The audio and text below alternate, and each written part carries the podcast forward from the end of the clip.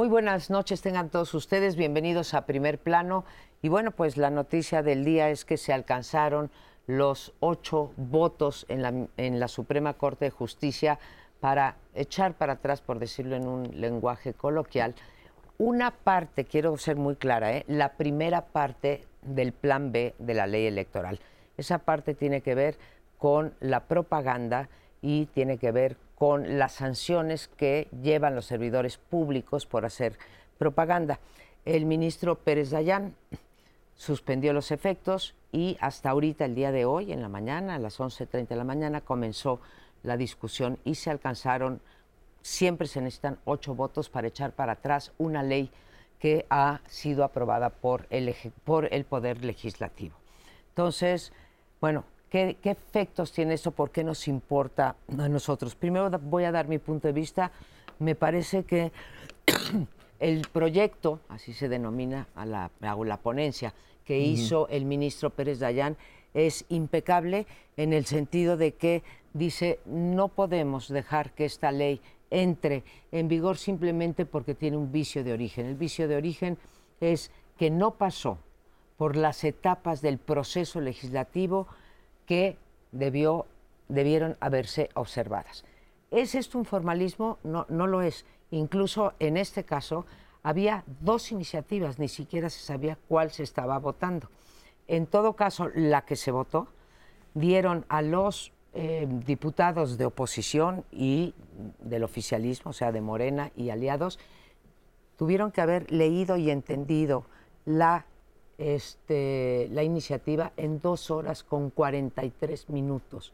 No hay manera que ninguno de nosotros lea una iniciativa en dos horas 43. Entonces, lo que argumenta el ministro Pérez Dayán es que se violaron el artículo 71 y 72 constitucional porque no, mm. digamos, no se comportaron los legisladores como dice la Constitución, no se dio espacio para la deliberación democrática y por tanto no puede ser, eh, no puede volverse eh, ley. Así que en esas estamos, falta lo más, no lo más importante, pero digo, falta el grueso de la ley electoral, pero supongo que si esta se votó en ese sentido, vendrán las demás, vendrá el segundo paquete en el mismo.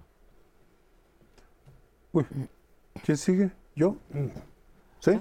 Como quieras. Adelante. Adelante. Bueno, yo voy a decir que se nos quiere obligar a pronunciarnos con el este caso a favor o en contra del presidente. Si estás, ah. si estás a favor de la Suprema Corte, es que estás contra López Obrador. Me parece de un Ramplón. Ramplón es, es el término, es, esa, esa, ecuación, eso no tiene nada que ver. Yo voy a decir por qué le creo a la Suprema Corte. Porque, porque me parece muy fariseica la actitud de López Obrador y del, y del, y del coro que lo rodea. Yo padecí la corrupción del Poder Judicial de la Ciudad de México que no ha sido corregido por Morena desde 1997. La izquierda primero, Morena después. Lo he denunciado una y otra vez con evidencia de que son unos corruptos, unos burócratas, no todos, hay alguno que otro que se salva. No ha servido de nada a la izquierda mexicana, no le interesa corregir al Poder Judicial de la Ciudad de México. Tuve que llevar mi caso, que es el de la, demanda que me hizo Humberto Moreira, seis años, ya voy en el séptimo, al Poder Judicial de la Federación, a la Suprema Corte, para que en una argumentación extraordinariamente sólida, elaborada por la primera, por Margarita Ríos Fajart, saca, me da, me da la razón de que yo no violé el honor de Humberto Moreira, punto. Y no solo eso, sino que defiende el derecho a criticar cuando se tenga evidencia, lo cual es fundamental para la libertad de expresión. Entonces, pues yo doy las razones por las cuales sí le creo a la Suprema Corte, el razonamiento que hace, y no me convencen para nada las críticas que le están haciendo a la Suprema Corte. Es que no nada más es una cuestión de credibilidad, está en la Constitución. Por supuesto. yo he visto muchos argumentos de obradoristas diciendo, esta Corte va en contra de la mayoría, de la mayoría expresada en el Congreso, que a su vez representa una mayoría ciudadana. Sí, sí, pero es que la mayoría no te da derecho a gobernar por encima de las leyes en una democracia. Si, pues, si tú tienes mayoría y eso te da derecho a hacer lo que se te pegue la gana, es lo que los griegos decían, una dictadura de la mayoría. Pero en una democracia, la, la, la mayoría cuenta, sí, para determinar quién va a gobernar, para determinar cómo va a estar compuesto el Congreso, pero no implica que te puedes saltar las reglas y las leyes y la Constitución sobre todo. Tienes que manejarte dentro de eso, entonces no, no, no se corresponde esa queja. Yo diría también, yo voy a decir una cosa, a mí me parece muy mala ley, muy, muy, muy mal arreglo, el que cuatro de once puedan decidir la constitucionalidad de una ley.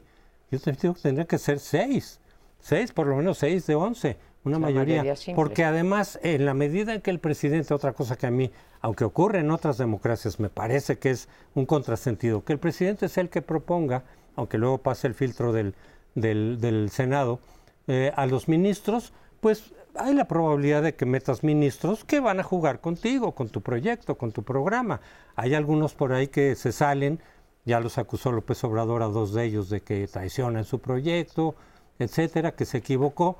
Pero si, si, si, si con cuatro que tú logres meter, ya puedes hacer leyes anticonstitucionales. Eso me parece que tendría que cambiar. Y por lo menos que sean seis este, los, que, los que aprueben. Bueno, yo voy a aprovechar eh, este unos segundos de este eh, de mi turno para expresar eh, mi pésame por la muerte en San Luis Potosí, de doña Conchita Calvillo. Era eh, la esposa del doctor Nava y una de las ciudadanas de Adeveras que hizo un gran, de su vida, hizo un esfuerzo en favor de la democracia. Murió a los 106 años, pero vaya que sí cumplió eh, con su papel de ciudadana. Bueno, ahora paso a esto de la eh, Suprema Corte. La eh, Suprema Corte en momentos de polarización es un problema. Y pongo el caso de Roosevelt y el New Deal. Ya visto en la historia, con los años y como historia, el New Deal es una gran idea y salvó a Estados Unidos de una situación muy conflictiva cuando en plena Gran Depresión el Estado entra para tratar de introducir una eh, energía que no tenía la economía. ¿Y quién se opone? La Suprema Corte. Eh, la Suprema Corte casi siempre son conservadoras las, eh, las cortes. Y el poder, ya con esto lo dejo, el poder judicial tiene un problema histórico el poder ejecutivo y el poder legislativo son producto de elecciones. El poder judicial, sepa Dios de qué es producto, porque son eh, muchas eh, negociaciones internas. Y uno puede ver hoy, hoy eh, día, por ejemplo, en la Corte norteamericana, unos casos que uno dice, Dios santo, pero ¿cómo pueden ser mm. estos miembros de la Suprema Corte? Pero no es nada más Estados Unidos son un montón, entre ellos también nosotros. Así eh, que el choque aquí es entre la Suprema Corte, dice Sergio que eh, es muy eh, reduccionista. Yo sí creo que en este caso es entre el presidente y la Suprema Corte. Y bueno, es parte de lo normal. Para alusiones personales. No, no, no, no, para, para porque ah, es fascinante la manera como enfocaste el argumento creo que hay una polarización, pero mi argumento también, eh, creo que el antídoto para la polarización es la verificación. Y en este sentido, cuando Andrés Manuel recuerda que le hicieron fraude en el 2006, tiene razón, le hicieron fraude en el 2006. Yo les dediqué un libro a ese tema. José Antonio Crespo escribió un libro también demostrando las irregularidades. Cuando uno verifica la argumentación de la Suprema Corte en este tema y la de lo que aprobaron los diputados, perdóname, pero es que no tiene nada que ver con proyectos ideológicos, es un asunto de que no están sustentados en la razón, no están bien argumentados, no están bien fundamentados. De acuerdo, de acuerdo. Eso es lo único. Voy a agregar a lo que estás diciendo, no hubo un constitucionalista, uno, que argumentara en, favor. fuera de la corte, ¿eh? gente que está en la academia, me refiero, o en los colegios de abogados, en fin, no hay un constitucionalista que se haya pronunciado en favor de que no se violaron los pasos o el proceso legislativo. Uno, ¿eh? ¿Eh? segundo, yo sí creo que ese, así se ha querido plantear AMLO versus, versus no AMLO o adversarios de AMLO, pero tienes la razón, aquí es una cosa de discusión. Que el Poder Judicial no esté legitimado popularmente, como se dijo ayer en una última carta de la Consejería Jurídica, en donde dice cosas duras para presionar a la Corte, dice que un, en efecto un poder que no deriva del voto no puede estar por encima del poder ejecutivo o del poder legislativo. Bueno, pues eso es no conocer digamos, el funcionamiento de las democracias. El Poder Judicial está allí para ser un contrapeso. Hay veces que nos gustan sus este, sentencias, hay veces que no nos gustan. A mí esta me gusta porque me parece que era una arrollar con su mayoría, arrollar no lo que yo pienso que debe ser el INE, lo que dice la Constitución que debe de ser el INE. Y sí, es un problema tener cortes, pero es un problema mucho mayor no tener cortes. Yo, Ojalá y persista. Yo estoy de acuerdo totalmente con lo que dice Lorenzo en el sentido de que las cortes en todas partes del mundo pues son producto de arreglos, etc. Por eso digo que habría que cambiar el procedimiento. Yo no sé, no sé si, si tendrían que ser electos directamente por la ciudadanía. No lo sé, pero lo que sí pienso es que deberían de salir del procedimiento los presidentes, porque desde ahí entonces ya el Ejecutivo está condicionando a un poder que se supone que es igual. Ya lo está eh, subordinando a lo, a lo, que el Ejecutivo quiere. Pongo un ejemplo también en Estados Unidos, en la elección del 2000, cuando Al Gore frente a Bush. Este, la, Corte mayoritariamente tenía a seis republicanos frente a cinco demócratas, si no mal recuerdo, y los republicanos dejaron pasar el tiempo y decir, no, sí tiene razón el Partido Demócrata en Florida, que estaban abriendo todos los paquetes, pero ¿qué creen? Se pasó el tiempo. Pues sí, porque ustedes lo detuvieron. Entonces, claro que ahí jugaron también de manera muy parcial. O sea, si hay ejemplos de eso. Por eso yo digo que tendría que cambiarse el método de, nombramiento de los ministros. Ahora, López Obrador tiene cuatro. O sea, ya. Más que dos no quisieron ya jugar. ha nombrado a cuatro, o sea, no podría quejarse. Y como él dijo, me traicionaron. No importa el, el, el método, nunca va a estar bien la cosa. No, perfecto no. Eh, perfecto no. La, la, Corte, desde que Montesquieu se le ocurrió, eh, nació eh, sin, sin un, un ancla de, de poder. El Ejecutivo tiene los eh, votos y el aparato burocrático. El legislativo tiene los votos y el control del dinero. Y la Corte lo único que tiene es su prestigio. Pero en México el prestigio del sistema de jueces eh, es muy bajo. Yo estoy seguro, y con esto ya, eh, que a la mayoría de los mexicanos ni por aquí les pasa lo que ahorita nos tiene aquí hechos unas eh, eh, dinamos este, teóricos sobre la Corte. A la mayoría no le importa, porque está muy ajena a esos juegos, para bien y para mal.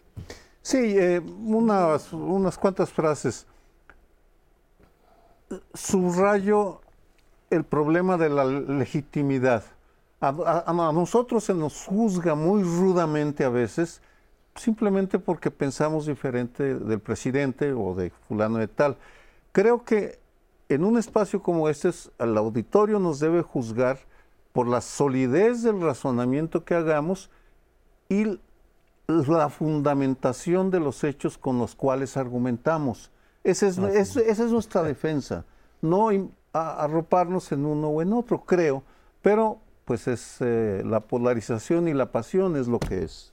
Bueno, sea como sea, creo que en esta mesa lo que prevalecen son los argumentos, pero nos vamos a un segundo bloque. Acompáñenos, volvemos en un instante.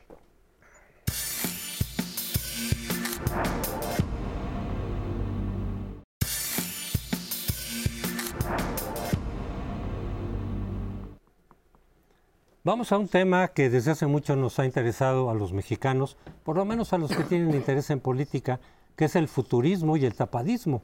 Desde siempre genera curiosidad, interés, ver cómo va a resolver el partido oficial, el partido gobernante, la designación de su candidato. Claro, en condiciones ya distintas de lo que era el viejo régimen priista, donde seguro, el seguro ganador era el candidato oficial.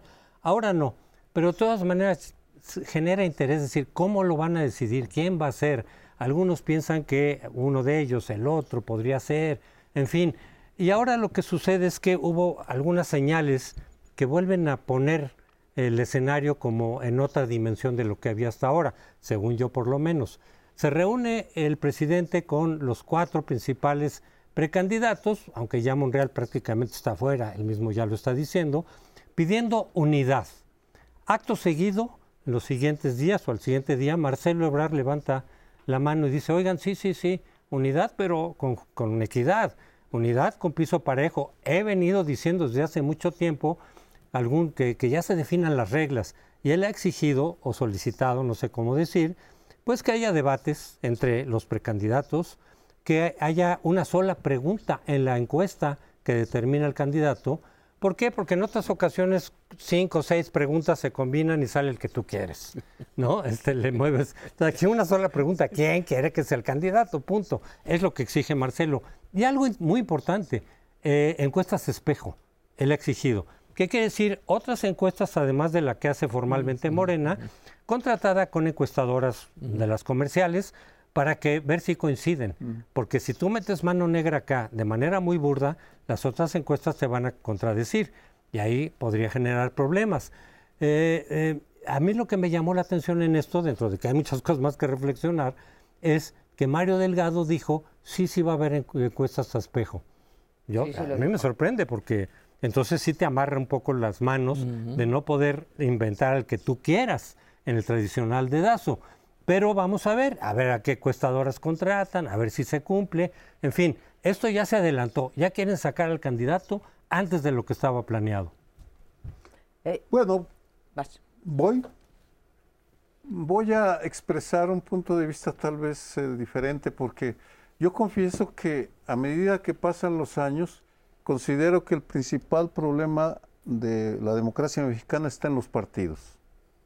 Es una estructura jerárquica, es una oligarquía que controla los accesos a la vida pública y que termina siendo avasallada por la, la inmensidad de dinero que reciben de prerrogativas públicas o bien de lo que el presupuesto que manejan. Por tanto, yo confieso que lo que estoy viendo ahora no me entusiasma ni los unos ni los otros. Así de sencillo. Y sin embargo, la polarización de las élites, ahora voy a eso, nos empuja a tener que pronunciarnos a favor y en contra. Yo por mi parte los próximos dos años me voy a dedicar a lo que ya hice como observador electoral durante muchos años, a constatar la equidad de las elecciones independientemente de quién sea el candidato. El Estado de México, desde el Seminario sobre Violencia y Paz, que coordino estamos observando el odio en las redes, en las elecciones del Estado de México. ¿Y qué encontramos?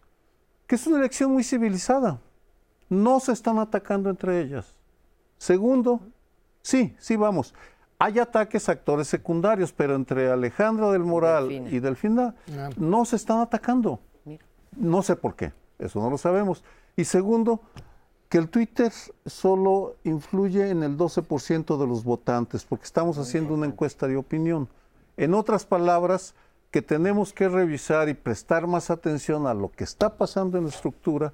Y yo por mi parte voy a intentar salirme de esa discusión de que si uno u otro, para mí, están contaminados por esas estructuras partidistas que los lastra y que terminan siendo o los lastran o terminan siendo los instrumentos de los líderes, como en el caso de Andrés Manuel López Obrador y los senadores. Lamentable el sometimiento al que se sometieron, se sometió el Poder Legislativo frente al presidente, igualito que con Díaz Ordaz o con Luis Echeverría, no veo ninguna diferencia. Pero los del PAN, el PRD y el PRI tampoco, pues tampoco. tampoco entusiasman, vamos, con sus métodos, por consecuencia ni este, siquiera tienen método todavía, pero bueno, este, eh, tienes eh, toda la razón en, en, lo que dices, cómo están lastrados por los partidos. Ahora, no, nadie ha inventado una democracia que corra sin, cuya Claro. estructura fundamental, pilar fundamental, sea los eh, partidos. Para lo que sí hay alternativa es para la vigilancia del dinero. Sí, que corre Claro. debajo de la mesa y que bueno, nosotros también estamos viendo esa, esa parte parejito, ¿eh? independientemente de qué, digamos, de qué candidatos se trate, PRI, PAN, PRD o las dos alianzas. Y creo que por ahí podemos este, eh, ayudar. Respecto a lo que nos está planteando eh, José Antonio Crespo, creo que Marcelo Ebrard tiene más razón hoy que nunca, porque él vivió en carne propia cuando se estaba eligiendo por encuesta si iba a ser el candidato Marcelo Ebrard o iba a ser eh, Andrés Manuel López Obrador. En Y 2012. entonces- en 2012. Y entonces, pues las encuestas, en efecto, tal como lo dice eh, Crespo, eran varias preguntas y de repente, según los resultados, le dabas más ponderación a una. Entonces, la respuesta a esta pregunta vale más que la respuesta a esta otra, ¿no? El reconocimiento de nombre que la aprobación, por decir eh, alguna cosa. Entonces, bueno, él ya lo vivió. Y reglas, este Crespo, pues en las reglas está todo. La ¿sí? clave. porque es la, es la clave, bueno, lo- las reglas y el respeto a las reglas, ¿no? Porque en la política nacional tenemos reglas y no se respetan.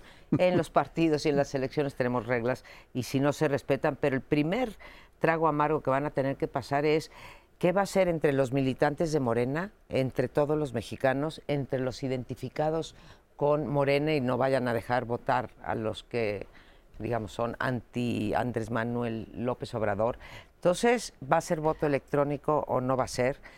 Eh, ¿Van a aceptar lo que dice Marcelo Ebrard, que se tienen que salir, sa- ya salir de sus puestos? Ese es, es un punto central que están peleando Claudia por quedarse el mayor tiempo posible y Marcelo por quedarse el menos. Entonces, creo que sí se juegan todo y a pesar de que Claudia tiene de lejos la mayor preferencia, ¿sí? las Sí. cosas no están escritas y no sabemos si vaya a haber rompimientos. Está bien esto último que dices, las, no está escrito todo, lo cual ya es un cambio fantástico comparado con lo que era en el eh, tiempo en que nosotros empezamos a, Íbamos a votar. a observar la política, en que sí estaba ya todo Definido. escrito, no había ningún misterio. Eh, sabíamos que el eh, presidente tenía la última palabra, aunque no sabíamos, y todavía no lo sabemos exactamente, cuáles fueron las razones por las cuales en algún momento se decidió que fuera eh, López Mateos el eh, candidato o que fuera Díaz Ordaz el candidato y no Moreno Sánchez, por ejemplo. ¿Qué, qué pasó en el presidente? Eh, ¿qué, qué cosas Sí, se movieron nunca sabes, sí. en la mera cúpula, eso todavía no lo sabemos, y a lo mejor nunca lo sabremos, pero vamos a seguir especulando e investigando al respecto. Pero el hecho de que no, no está todavía escri- eh, todo escrito, eso sí es un avance. Ya hay un grado de incertidumbre que es parte de la democracia. Eh, no es la incertidumbre democrática pura, pero sí es parte de esa eh, incertidumbre. Y hay más eh, posibilidades de que el mexicano común y corriente intervenga, por lo menos que lo encuesten eh, antes de la decisión, después de la decisión y lo que sea, porque antes no intervenían para nada. Era eh, un campo en donde el mexicano común co- ni corriente era súbdito y ahora algo tiene Algo que ver y tienen que acudir a él. Entonces, algo está cambiando.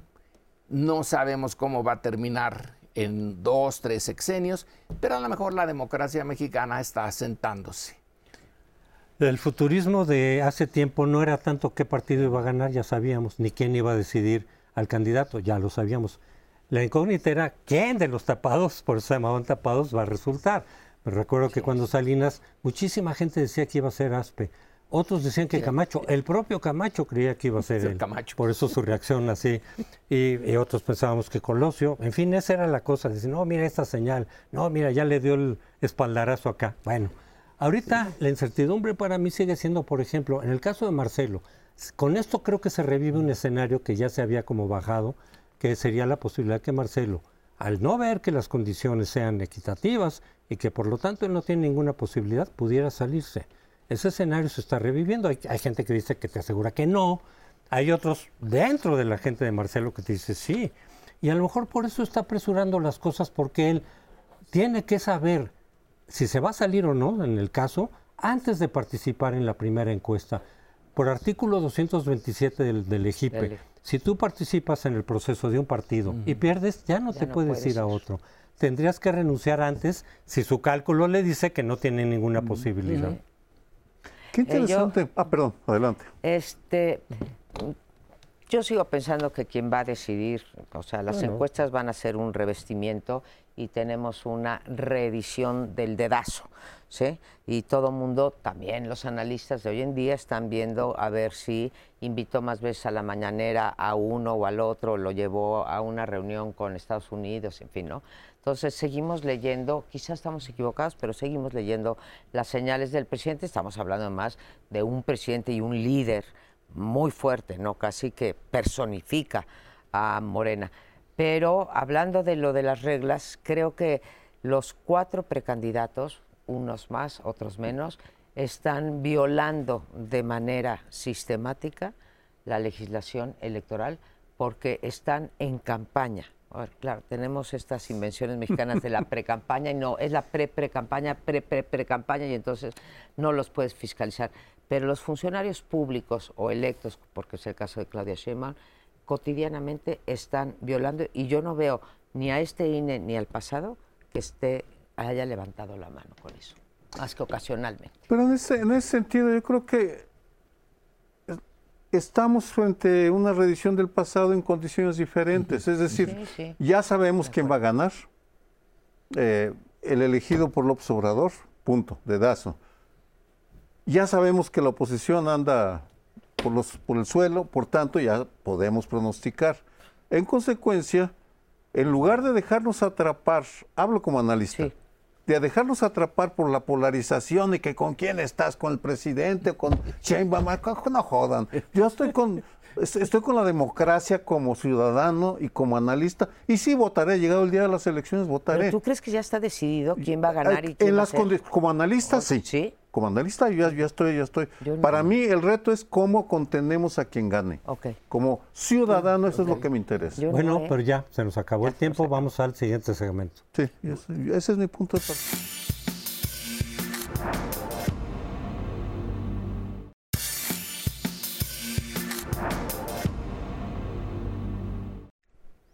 Muy buenas noches. Eh, pues eh, en este momento voy a hablar sobre un homicidio del, que, del cual fui testigo. Ignoro si se pueda calificar de accidental o intencional. El día de ayer eh, venía de Cuernavaca a las 11.30 aproximadamente. Eh, la policía, la Guardia Nacional nos regresó por la misma autopista, estaba bloqueada por unos manifestantes, nos regresaron y a 30 metros delante de mí, es decir, nos regresamos por el mismo carril venía una motocicleta a toda velocidad, sale de una curva y se estrella contra una camioneta en la cual iba una familia. Se abren las bolsas de aire, ignoro si hubo heridos ahí. El eh, motociclista voló tres metros en el aire, se partió la motocicleta por la mitad, cae en medio em, de la autopista. Inmediatamente, en lugar de parar, otra camioneta se para a ver cómo estaban. Yo me voy a hablar con la ambulancia. Estábamos a 300, 400 metros de Tres Marías. Llegando, le digo a la ambulancia, hay alguien posiblemente muerto y posiblemente heridos a 400 metros. Y luego me dirijo a unos guardias nacionales, una patrulla, y le dije, me resulta inconcebible que estén ustedes ahí y dejen pasar un motociclista en una autopista en donde van a venir de regreso vehículos. Eh, un joven, muy joven, me, dice, ay jefe, pues no nos hacen caso. Ese es el problema. La autopista, y, dar varios elementos que he documentado antes del día de ayer, la autopista 95 la controla el crimen organizado. No me lo estoy inventando, aparece en documentos de la Sedena, aparecen reportajes, acaba de ser noticia de que Tres Marías es controlado por cuatro bandas y ignoro si el crimen organizado es el que organiza cada domingo de puente o cada domingo los accidentes que provocan bloqueos porque cada que vemos salir los, la venta de esquites y de huachicol, inmediatamente eh, con quien voy dice ya van, a, ya van a bloquear la carretera otra vez. Eh, además de eso, las motocicletas los domingos, quien vaya, quien utilice esta autopista, sabrá que no hay controles de ningún tipo, hacen lo que les da su gana. Lastimosamente no hay, eso mismo pasa en un buen número de carreteras, de autopistas. La Guardia Nacional en ese tema, perdón lo que voy a decir, no sirve para un carajo. Sergio, el, el reportaje es incluso, bueno, primero mi solidaridad y qué bueno que no fuiste tú este, víctima, ¿no? Tú y tu, tu, familia, pero cualquier mexicano o mexicana pues merece la misma eh, solidaridad. Eh, el reportaje, decía yo, eh, es más amplio porque dice que incluso se aprovechan las manifestaciones porque hay o bandas del crimen organizado o bandas de la delincuencia organizada que no tienen que ver con las drogas, pero que sí aprovechan estas largas filas, estos embotellamientos Claro.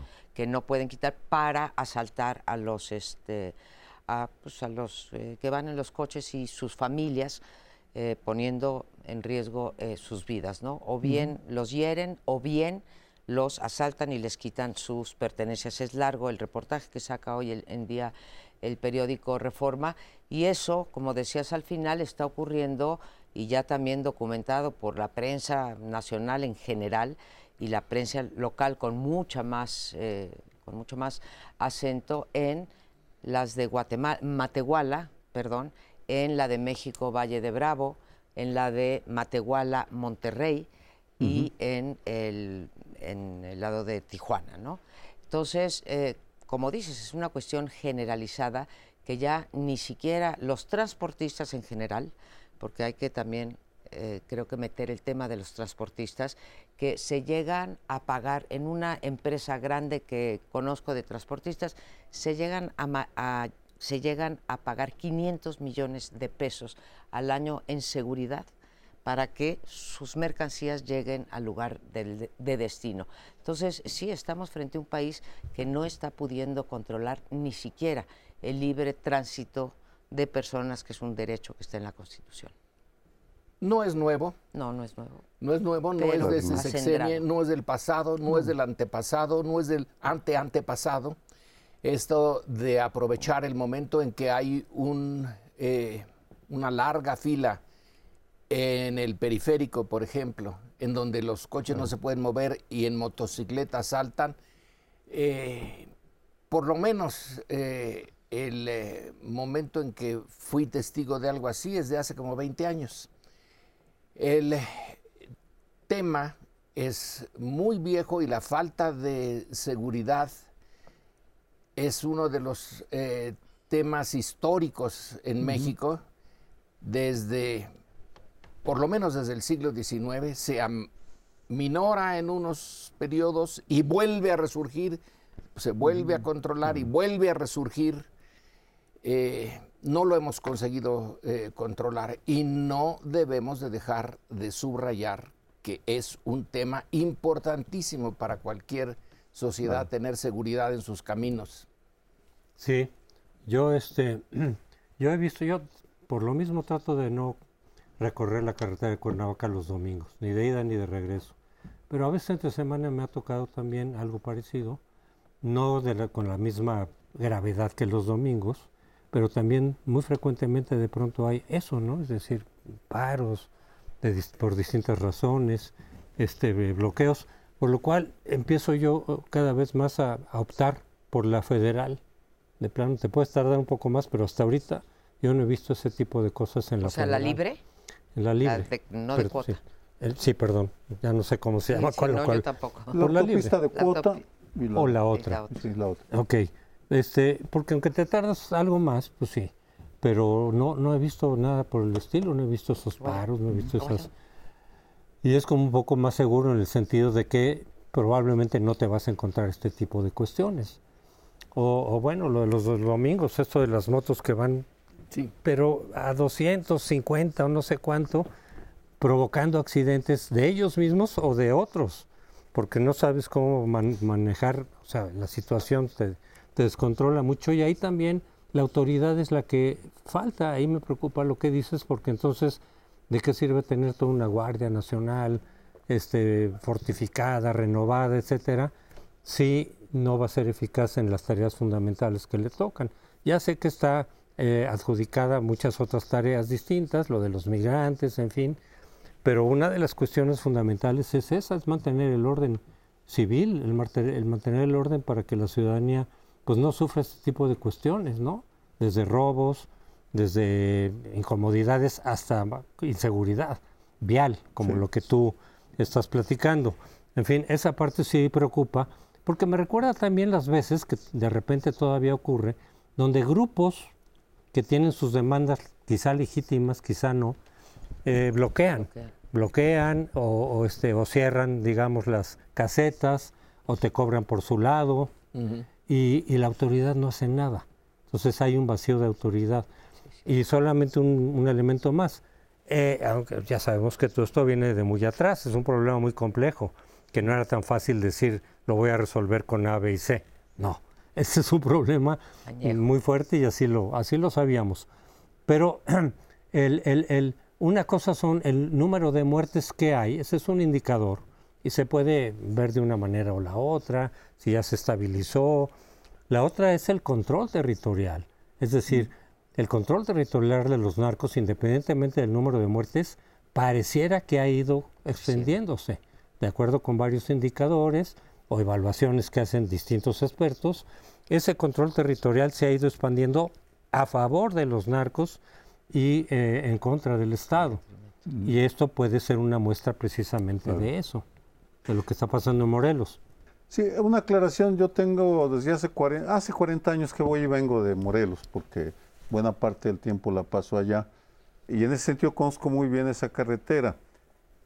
El problema que ahora se está, que se está viendo es que se conjuga la, digamos, inoperancia, la pasividad, la, el cuidado de la Guardia Nacional, que no interviene, con la corrupción de la policía de Morelos, porque los reportajes que estamos leyendo sobre lo que pasó el día de ayer, porque ayer se juntaron todos los problemas que generalmente aparecen aislados, es que la policía de Morelos no está haciendo nada y ese es un, yo que vivo allá, aparte de mi tiempo, uno de los grandes problemas nacionales, eh, estatales, es que el gobernador Cuauhtémoc Blanco es un inepto que no está presente y su policía no está haciendo el trabajo que se debe.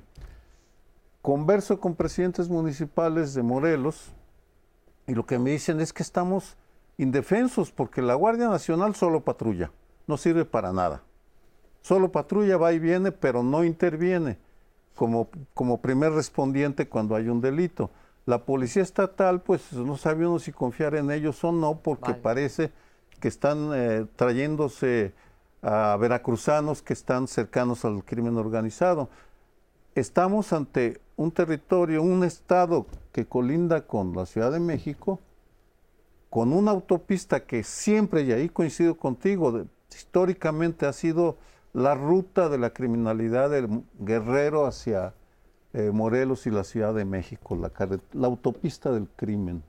Creo que, digo, ya no me queda tiempo, pero eh, lo dices muy bien, va y viene, pero no interviene.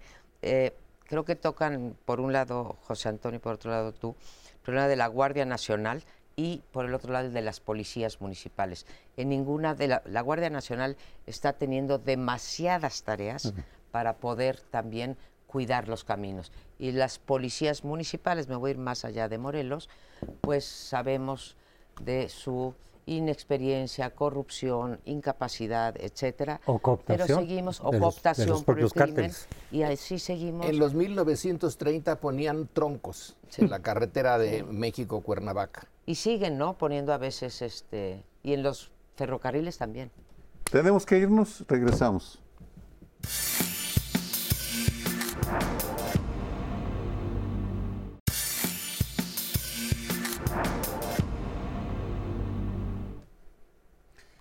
Bueno, pues en este último bloque vamos a dar el salto al terreno internacional. Hay una guerra muy peculiar, ya todos estamos al tanto de lo que sucede en Ucrania. Es una guerra que en algunos momentos toma intensidad y luego se queda más o menos parada. Pero ni se resuelve por la vía de la paz, ni se resuelve por la vía de que una de las partes eh, se imponga sobre la otra. Las noticias que la prensa internacional tiene en estos días es que los ucranianos preparan con el apoyo de la OTAN y es decir, con el apoyo de Estados Unidos, y vaya que sí ha dado apoyo, ¿eh? Eh, la cantidad de dólares que ha invertido en Ucrania es enorme, van a lanzar una ofensiva para tratar de eh, echar fuera al menos de una parte del territorio a los rusos. El punto es el siguiente, si no lo logran en un tiempo corto, los apoyos de la OTAN y Occidente y todos los que apoyan a Ucrania se van a ir eh, minando. Y la apuesta rusa es a largo plazo. Los rusos quieren una guerra a largo plazo y los ucranianos quieren una solución a corto plazo y sus apoyos. Así que en esas estamos. ¿A dónde va a ir a dar esta guerra? ¿A dónde nos lleva a todos? Porque todos tenemos algún tipo de, eh, digamos, efecto en nuestras vidas, ya sea por el costo de eh, los granos, etcétera, o simplemente como parte de la humanidad. ¿A dónde vamos a ir a dar con esta guerra? Pues creo que no sabemos a, a dónde vamos a dar.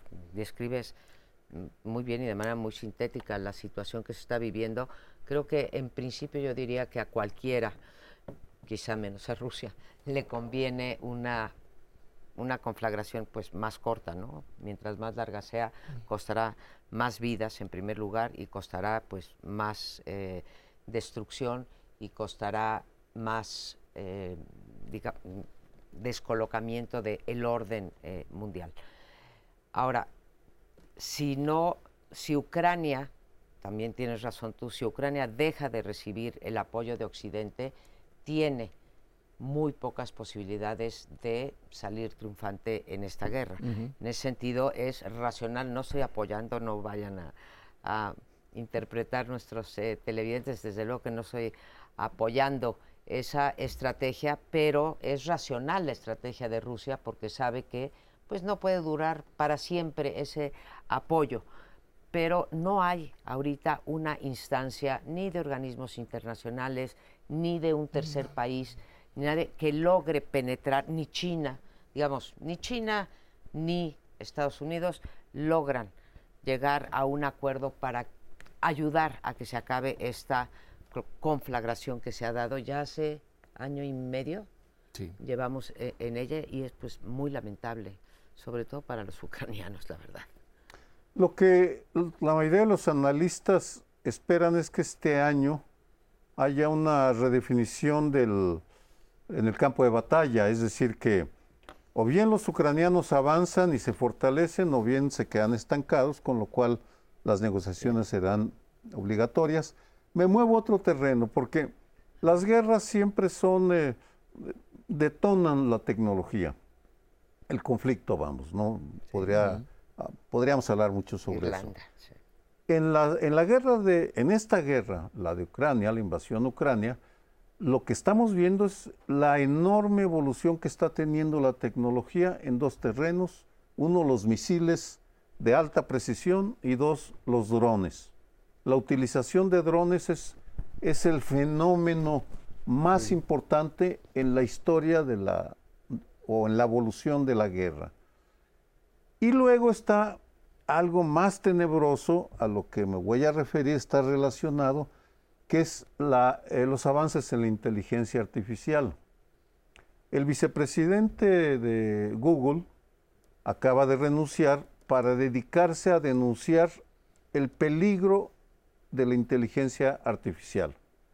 la posibilidad de que empecemos a tener máquinas que piensan Más que, más que los humanos y que se imponen sobre los humanos. Dio dos entrevistas, una al New York Times, otra al País, y está hablando por todos lados. Sí. Y lo que leía el día de ayer en su entrevista al País es la posibilidad de que empecemos a ver en conflictos de los próximos años soldados robot. Porque ahora en Ucrania ya lo que estamos viendo es el choque de drones y de misiles que interceptan drones y de misiles que interceptan misiles y destruyen tanques, pero no estamos, el choque entre humanos ya no es tan frecuente como parece.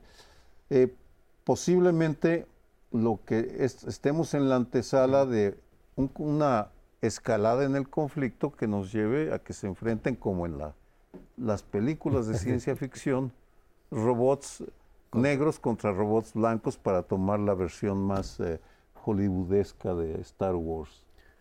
Voy a decir una cosa que es lamentable, pero es la verdad. Las guerras son las que han servido muchas veces para adelantar tecnológicamente. Pareciera que la motivación de los humanos se, se fortalece, se aviva cuando está enfrente de una guerra, que en condiciones de paz donde en principio tendría que haber también, si lo hay, avance tecnológico, pero a partir de otras motivaciones, incrementar los alimentos, la salud, etcétera. Pero eh, en muchas guerras, si ustedes se fijan, es cuando ha, ha avanzado la tecnología, en este caso tecnología Bélica. destructiva o de espionaje, en fin, la- las bombas atómicas en la Segunda Guerra Mundial. Eh, y eso puede volver a pasar con esta, o está pasando con esta guerra, que nos va a llevar, pues sí, a, a escenarios que antes veíamos como totalmente de ciencia ficción, como esto de que las máquinas pudieran empezar a pensar más me- mejor y a tomar decisiones por encima de los humanos. Algo de eso ya venía desde hace tiempo, y no nomás en la ficción, por ejemplo, cuando juegas en un ajedrez con las computadoras, y, si le pones nivel alto te van a ganar. O sea, no hay manera de, de ganarles. Y ese tipo de cosas, eso ya viene desde atrás. Pero mucho de lo que pensábamos como que sería ciencia ficción, en películas de hace 30 años, etcétera, pues ya se está dando y desde luego que implica un riesgo. Eh, también en términos laborales, lo han dicho, si los robots van a sustituirnos, un poco lo que pensaban los del siglo XIX con las máquinas, que muchas máquinas más productivas, la revolución industrial, iba a dejar de lado a mucha gente fuera del trabajo. Bueno, nada más que aquí hay un nivel, creo que podría ser muy superior, mucho mayor, y ahí hay también un foco rojo en, en- en ese sentido. ¿Podría decir algo? El- eh, la utilización de drones eh, por el cartel Jalisco Nueva Generación y el ejército. El ejército mexicano, ya los están utilizando. Sí, Pues sí. eh, es, es verdad. Bueno, en este caso de Ucrania, una de las facetas que podríamos tratar, pero claro que no tenemos tiempo, es la posición de América Latina. Es interesante ver que eh, no solamente es el caso de Andrés Manuel López Obrador y su gobierno, es el caso de Petro en Colombia, es el caso de Lula en Brasil. No quieren meterse en, eh, en una discusión sobre, sobre Ucrania, mientras eh, la derecha y la- las partes, digamos, e interesadas directamente en Europa le reclaman a los países latinoamericanos. ¿Por qué? Es una invasión. Y Petro en una entrevista dice, pero Estados Unidos también ha invadido. Y la posición es eh, ambigua en relación a la OTAN. No pueden tirar la, la primera piedra. Y América Latina no sé cuánto tiempo más pueda estarse distanciando, pero que no quiere meterse en el caso de Ucrania, me parece clarísimo. Pero tienes razón, no se quieren eh, meter y si acaso, ¿sí? Son más, digamos, ha habido expresiones más en favor de que esto no es una invasión. Yo pienso que está claro que es una invasión. Esto fue iniciado por el gobierno del señor Putin.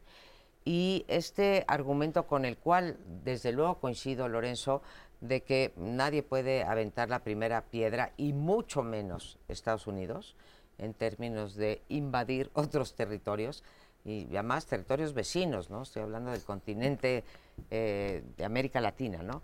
Y, los europeos eh, lo mismo. Creo que hay que juzgar por cada evento que hay. Y en este evento, que es la invasión de Rusia hacia Ucrania, me parece importante tomar posición con respecto a qué está pasando allí y después ir a las propuestas, ¿no? Hay una- Pero Ah, claro. hay que Yo- yo- decantarse. entiendo perfectamente ese razonamiento y en cierto sentido lo comparto porque la, la balanza de poder mundial está redefiniéndose entre de maneras que no, es, no esperábamos. Está, está Europa, Rusia, China y Estados Unidos y eso deja a África, a parte de Asia, a parte de América Latina. Ahora bien, aceptándolo, creo que hay una diferencia entre la abstención y la abstención con propuestas. Y lo, lo que me parece, Lorenzo, si estés de acuerdo, es que es Lula el que está haciendo planteamientos más originales y está yendo a Europa incluso a promoverlos, porque dice no podemos dejar que ellos decidan, nosotros queremos opinar. Sí, eh, no tiene de vecino a Estados Unidos, Lula. Eh, nos despedimos de ustedes y les esperamos la próxima semana con temas igualmente importantes. Tienes razón, muy buen punto. Oye, estoy grabando.